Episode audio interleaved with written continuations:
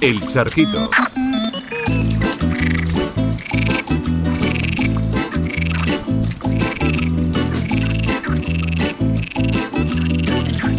Hoy no nos metemos en un charquito, sino en un charcaso. Ana Nieves en el charcaso de las macrogranjas. Eso es, macrogranjas os traigo, aunque no todo el mundo está de acuerdo con este término, y para eso está el charquito, para rizar un poco el rizo y entender qué pasa con este modelo productivo.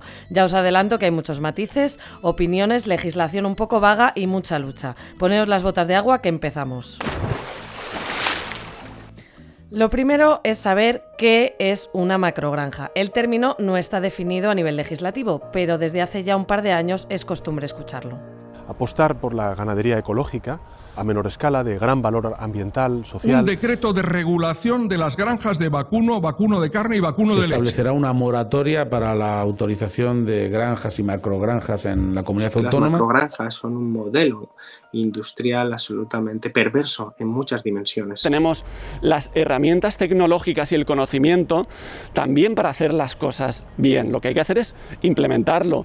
Claro, si no hay una definición concreta, es complicado saber si es un problema o no es un problema. Eso es, charco por charco. Hay algunos que hasta dicen que es un tema de opinión, pero que no esté registrado como término jurídico no significa que no exista. Para acotar el concepto hemos hablado con María Teresa Paramio, catedrática del Departamento de Ciencia Animal y de los Alimentos de la Universidad Autónoma de Barcelona. Por macrogranja entendemos un sistema de producción ganadero muy intensivo. Granjas con muchos animales, genéticamente muy productivo, que las instalaciones son muy sofisticadas en cuanto a comederos, bebederos, eh, naves de producción, que comen alimentos muy ricos en energía y proteína, como es sobre todo el maíz y la soja. ¿El número de animales puede definir una macrogranja? Bueno, pues aquí son miles o decenas de miles, pero es que la más grande del mundo en China tiene 650.000 cerdos.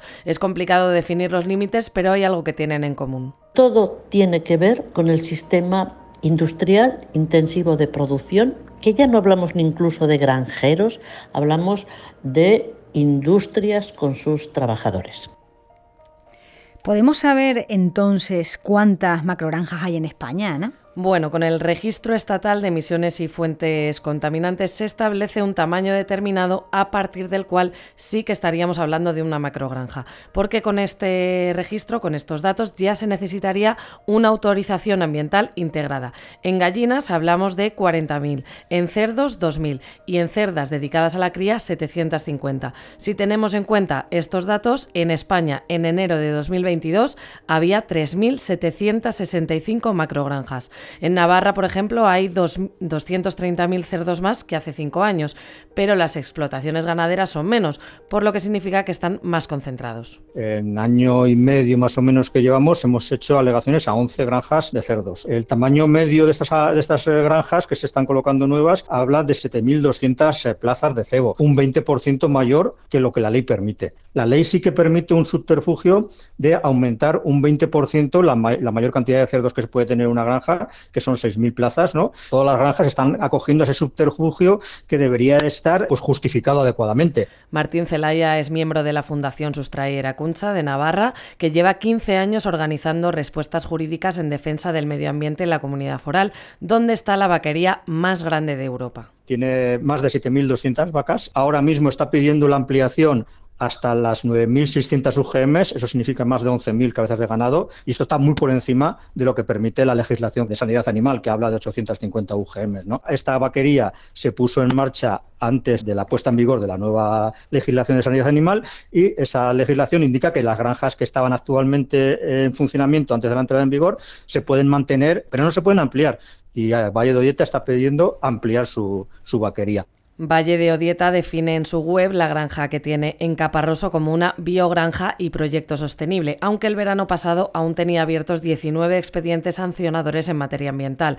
Es la misma empresa que intentó instalar una explotación de más de 23.000 vacas en Noviercas, en Soria, aunque no llegó a realizarse por no cumplir con la nueva legislación. Nos acabas de decir, Ana, que hay casi 4.000 macrogranjas pero el tema es que nadie las quiere cerca y yo creo que mucha gente tiene muchísimos motivos para no quererlas cerca. Efectivamente, y además vamos a volver un poco a la ciencia para entender eh, cuál es el grado de ese impacto ambiental. El mayor problema es el metano, que es uno de los gases de efecto invernadero más graves, pero no es el único contaminante la mayor parte de las heces, que en teoría si fueran en pequeño y reducido número sería un buen fertilizante para el suelo, se convierten en nitratos al final que van al agua subterránea y provocan problemas de salud en las personas. El amoníaco, los nitratos, aditivos que se llevan en los piensos, etcétera, etcétera, pues son las grandes fuentes de contaminación que en pocos animales y en gran espacio no tendrían grandes problemas, pero en una macrogranja lleva un efecto muy importante sobre dónde se coloquen estas, estas macrogranjas. Solo con esto que nos dice María Teresa, pues solo con esta eh, información podemos entender que si te dicen que en tu pueblo te van a colocar una de estas macrogranjas, por lo menos te asuste. Eso fue eh, justo lo que les pasó a los vecinos de Quintanar del Rey, en Cuenca, cuando en 2020 se enteran de que están construyendo una macrogranja a tres kilómetros del pueblo. En ese momento se organizan y comienzan a llamar la atención de medios y administraciones con acciones como esta.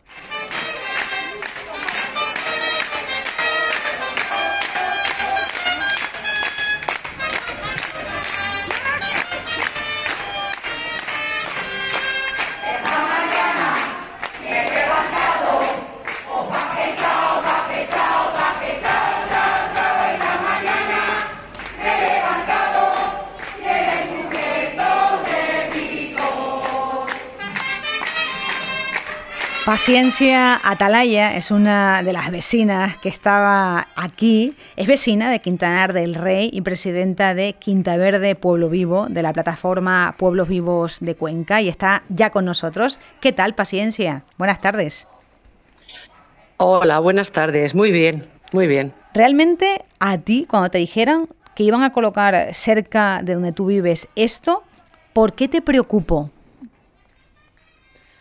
Pues me preocupó porque en cuanto empecé a tener información de lo que, de lo que era, tal como lo habéis explicado vosotros, pues eh, me asusté mucho. Me asusté porque lo vi una amenaza real para mi pueblo. Y vi que era todo inconveniente y ninguna ventaja para el pueblo. Entonces mm, me pareció que era algo que había que impedirlo. Lo más preocupante, ¿qué era exactamente? Lo más preocupante era que esta construcción, porque ya estaba empezando a construirse sin que la gente del pueblo lo supiera, esta construcción estaba a 300 metros del pozo de agua del que bebemos todos los habitantes del pueblo. Con lo cual, el peligro era muy claro, era muy evidente. Y esto lo vi yo y lo vio la mayoría del pueblo. Y por eso empezamos a movernos inmediatamente y de manera, de manera contundente.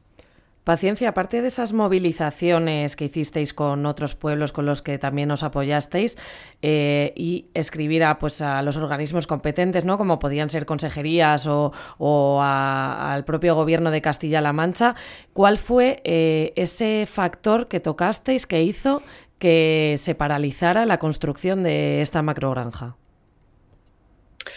Pues em, hay mm, digamos que es una suma de factores. Pero pensamos que el factor eh, más, que más peso ha tenido ha sido la presión social. Eh, como dices, también hicimos eh, mucha, mucho trabajo de, documentación, de enviar cartas, de solicitar, de, recoger firmas. Creo que llegamos a, a recoger 6.600 firmas en contra de esa construcción.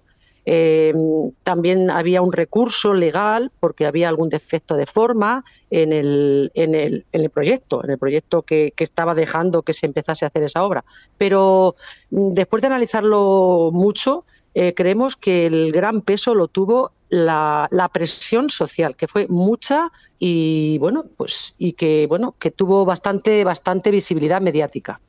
El miedo por la contaminación del agua es evidente, pero a corto plazo, ¿de qué tipo de desventajas eh, podemos estar hablando cuando instalan una macrogranja a pocos metros o a pocos kilómetros de, un núcleo poblacional?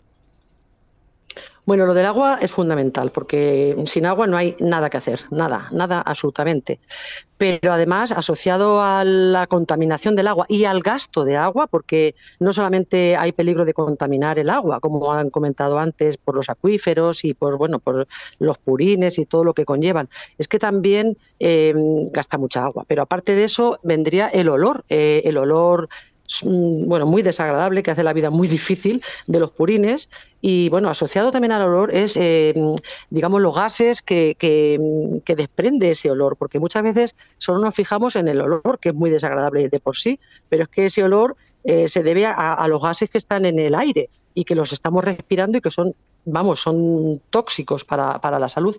Eh, bueno, eso va asociado también ese olor y ese, ese gas eh, a, la, a, la, proliferación de insectos, de moscas. Esto ya lo saben en los sitios donde hay macroranjas.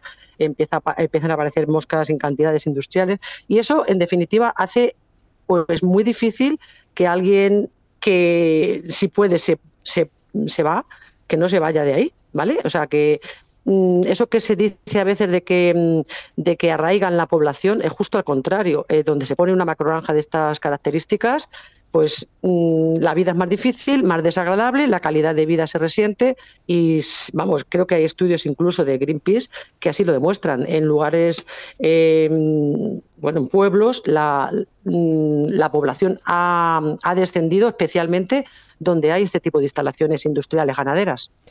Estás aquí también como eh, portavoz de la coordinadora Stop Ganadería Industrial que opera a nivel estatal tras haberos unido entre diferentes pueblos de diferentes comunidades autónomas y provincias de España. Este modelo que se está implementando y que en cierto modo va al alza, a, pesar de haberse un poco ralentizado por la guerra en Ucrania, ¿a qué nos lleva como modelo productivo eh, eh, a este país?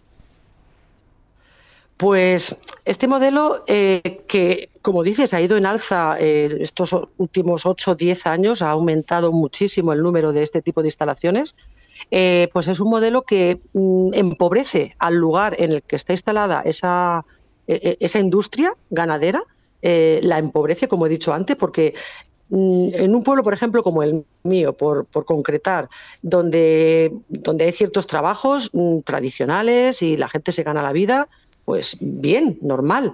Eh, con una instalación de este tipo, pues muchos oficios se verían se verían perjudicados. Pues yo que sé, pongo por ejemplo eh, el turismo, la hostelería, eh, cualquier terraza ahora mismo en verano, pues se vería, no sé, mm, se vería perjudicada. Entonces, ese modelo que ha estado creciendo en toda España, creo que va abocado a que eh, la carne la coman fuera de España, porque casi toda o una parte importante, no sé si era el 40% al menos, de esa carne es para exportar, con lo cual se llevan la carne fuera, digamos, el negocio es redondo para los empresarios, las grandes empresas que están detrás, ¿vale? Eh, que son integradoras, que son grandes eh, lobbies de, esta, de esta industria cárnica, pero em, el agua contaminada, el agua esquilmada, el mal olor, etcétera, la calidad de vida peor se queda aquí. Con lo cual, mm, como habéis dicho también en la presentación, como que no les compensa. en su pueblo. ¿verdad? Nadie lo quiere en su pueblo, nadie, nadie. Paciencia, Atalaya portavoz de la plataforma Pueblos Vivos de Cuenca y de la coordinadora Stop Ganadería Industrial. Gracias por estar con nosotros y creo que el argumento es eh, irrebatible en el caso de ustedes. Tienen las razones y por eso las han secundado. Gracias por estar con nosotros. Gracias a vosotros. Hasta luego. A pesar de conocer ya los daños ambientales y las protestas de diferentes zonas de España, este modelo tiene que tener alguna ventaja porque existen macroranjas, o sea que algo tiene que tener de bueno, Ana. Eso es, con este tipo de explotaciones se consigue carne, leche y huevos a un precio muchísimo más barato que hace décadas, cuando eran prácticamente un producto de lujo. También el tener los animales sin contacto con el exterior hace que se controlen mejor posibles enfermedades. El tamaño al que vamos los ganaderos es el que nos marca el mercado, es decir, tenemos que ser muy competitivos a la hora de vender, competimos en un mercado absolutamente globalizado y bueno, pues tenemos que ser eficientes como en todos los procesos productivos que hay en un país. Estáis escuchando a José Antonio Turrado, que es ganadero y secretario general de Asaja, la Asociación Agraria de Jóvenes Agricultores de Castilla y León, y hablamos con él sobre el tamaño de las granjas industriales, pero también sobre un apunte que hace, que es que la mayor parte de la carne que proviene de ganadería extensiva también termina en este tipo de granjas. Cuando llegan a su sacrificio, previamente han pasado por un remate en cebaderos, en este tipo de granjas donde los animales no están libremente en el campo, para que nos entendamos como es inviable construir este tipo de instalaciones en la ciudad, eh, José Antonio defiende su ubicación en zonas rurales. Bueno, la vida del campo es como es y tiene sus ventajas y sus inconvenientes. Es la vida rural. Yo creo que la crítica viene más de la gente que nos visita que de los propios ciudadanos del pueblo, pero en todo caso lo que tienen que saber es que nuestras granjas están muy reguladas por, por diferentes normativas, del que si no lo cumplimos no nos dan la licencia de apertura y queremos, bueno, pues esa armonía y que nuestra actividad pues genere riqueza y genere empleo. Castilla y León es la tercera comunidad autónoma donde más macrogranjas de cerdos hay y Pedro Gutiérrez es portavoz de Pisoraca Comarcas Vivas y vecino de un pueblo de Palencia. La Consejería de Agricultura y Ganadería respondió que entre 2009 y 2019 se había aumentado un millón de cerdos y que eso había conllevado el cierre de 5.500 explotaciones porcinas menores de 2.500 cabezas y por contra el aumento de 67 explotaciones porcinas mayores de 3.500 cerdos. España es el cuarto país a nivel mundial, el segundo de Europa que más carne de cerdo produce, ya nos lo contaba Paciencia. Por otro lado, países de la Unión Europea como Alemania o Países Bajos están tomando medidas para cerrar este tipo de explotaciones. Hemos visto por qué puede interesar este tipo de explotaciones ganaderas, pero también el bienestar animal a veces pasa muy desapercibido es decir, animales muy hacinados tienen unos niveles de estrés mucho más fuertes que los animales que están más en condiciones naturales. Y también hay leyes que tienen que implantarse de forma muy estricta sobre esta forma de tratar a los animales en las macrogranjas. Pues aunque no hayamos tratado a fondo este tema de bienestar animal, dentro de unas semanas tendremos un charquito específico solo para esto. Y por eso hay que esperarlo. Gracias Ana, creo que hoy nos hemos embarrado muy bien.